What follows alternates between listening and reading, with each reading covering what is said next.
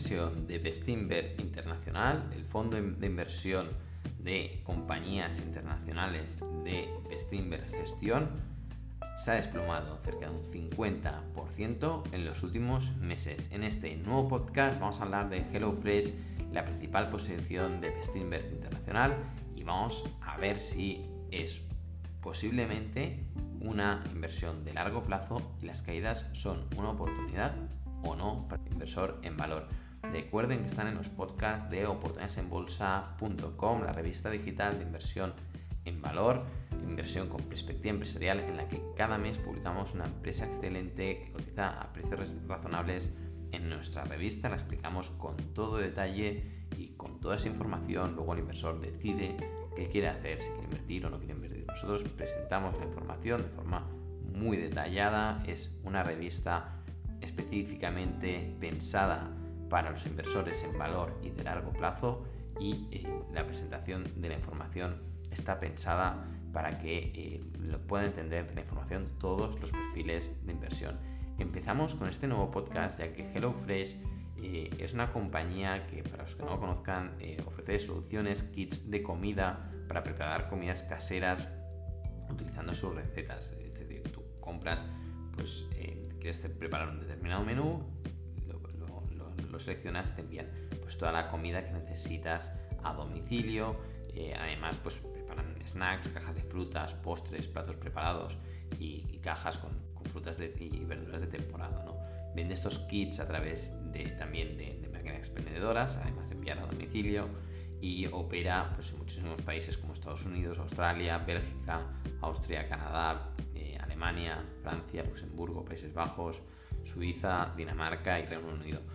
Eh, fue fundada en 2011 y tiene su sede en Berlín, Alemania. Actualmente capitaliza por unos 8.700 millones de euros y eh, es una compañía que ha crecido muy rápido durante los últimos años. En 2014 tenía las ventas de alrededor de unos 69 millones de, de euros al año. En 2016 ya estaba facturando cerca de 600 millones de euros y en 2018 ya está facturando 1.279 millones de euros. En 2020 cerró con una facturación de 3.750 millones y eh, este año está previsto que cierre con unos resultados de unos 5.500 millones de euros, con lo cual empresa de elevadísimo crecimiento que muestra claramente el éxito del modelo de negocio y que se espera pues, que a largo plazo esta compañía siga creciendo en activos. También es una compañía pues, que ha pasado de, unos activos eh, totales en 2014 de 28 millones, en 2018 de unos casi 400 millones y ahora se calculan que estos activos tienen un valor de unos 2.100 eh, millones de euros y un pasivo de 1.200 millones, que nos lleva a un, un patrimonio neto de la compañía de unos 800 millones frente a la captación bursátil de estos 8.000 millones. ¿no? Cuanto a, valor en libros, pues sí que podríamos ver que es una compañía cara respecto al balance, pero hay que tener en cuenta que es una empresa de elevado crecimiento y lo más importante, que dentro de las empresas de elevado crecimiento es una empresa rentable, es una empresa que obtiene eh, resultados positivos, lo está consiguiendo estos últimos años. Al principio la compañía era como muchísimas compañías de elevado crecimiento, pues una compañía que no generaba eh, retornos positivos, no tenían beneficios netos. Es normal en empresas de elevado crecimiento ya que destinan todos los flujos de caja operativos a la inversión, a crecer y crecer y crecer y sacrifican los beneficios de corto plazo para generar beneficios a largo plazo. Por lo tanto, mm, hasta aquí todo normal, pero en los últimos 12 meses, en los últimos trimestres presentados, eh, han generado pues, muy buenos márgenes, ¿no? El retorno sobre activos de cerca del 17%, el retorno sobre equity del 51% y están consiguiendo pues, unos márgenes netos del 6% y un margen sobre EBITDA 9%, ¿no? Con lo cual, buenos retornos y lo más curioso, ¿no? Pues que haya este desplome de precios, que, que haya pasado la cotización de la compañía, haya pasado de casi los 100 euros a los que llegó, a los 97 hace seis meses aproximadamente a los 50 actuales. ¿no? Y frente a ese desplome, pues es normal que hayan inversores que estén asustados, pero eh, lo que ahora hay que pensar o, reflexionar es, si nos gusta o no la compañía.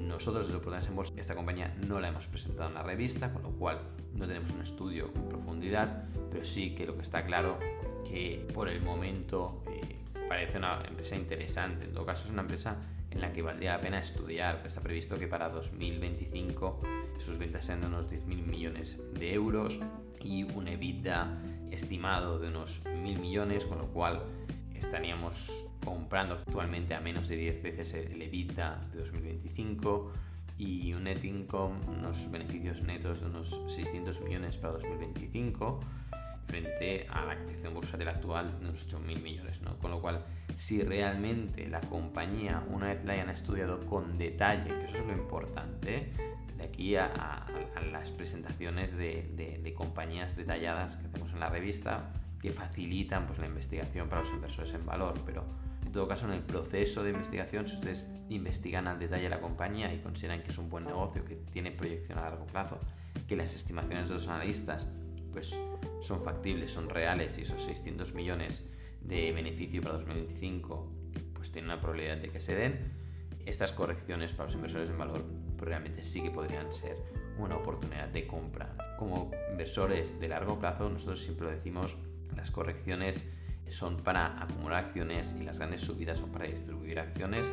Es la forma de operar de los inversores en valor y de largo plazo lo importante es conocer bien el negocio, eh, entenderlo y una vez lo entendemos, pues eh, ir a ver pues, sus números si realmente es un negocio rentable. En este caso estamos delante de un negocio rentable con crecimiento en los últimos años y las proyecciones que sigue creciendo a largo plazo. Ya veremos si las expectativas son demasiado elevadas o no esto evidentemente formará parte de su investigación. Nosotros presentamos cada mes empresas en las que tenemos elevadas convicciones que hemos estudiado con detalle y que pueden visitar completamente gratis en nuestra página web de. Tienen 30 días gratis y pueden conocer pues, empresas que ahora mismo hemos investigado. Además, en la zona de extras hemos eh, publicado tres revistas anteriores que ahora mismo cotizan las tres compañías a precios más razonables que en el momento de publicación.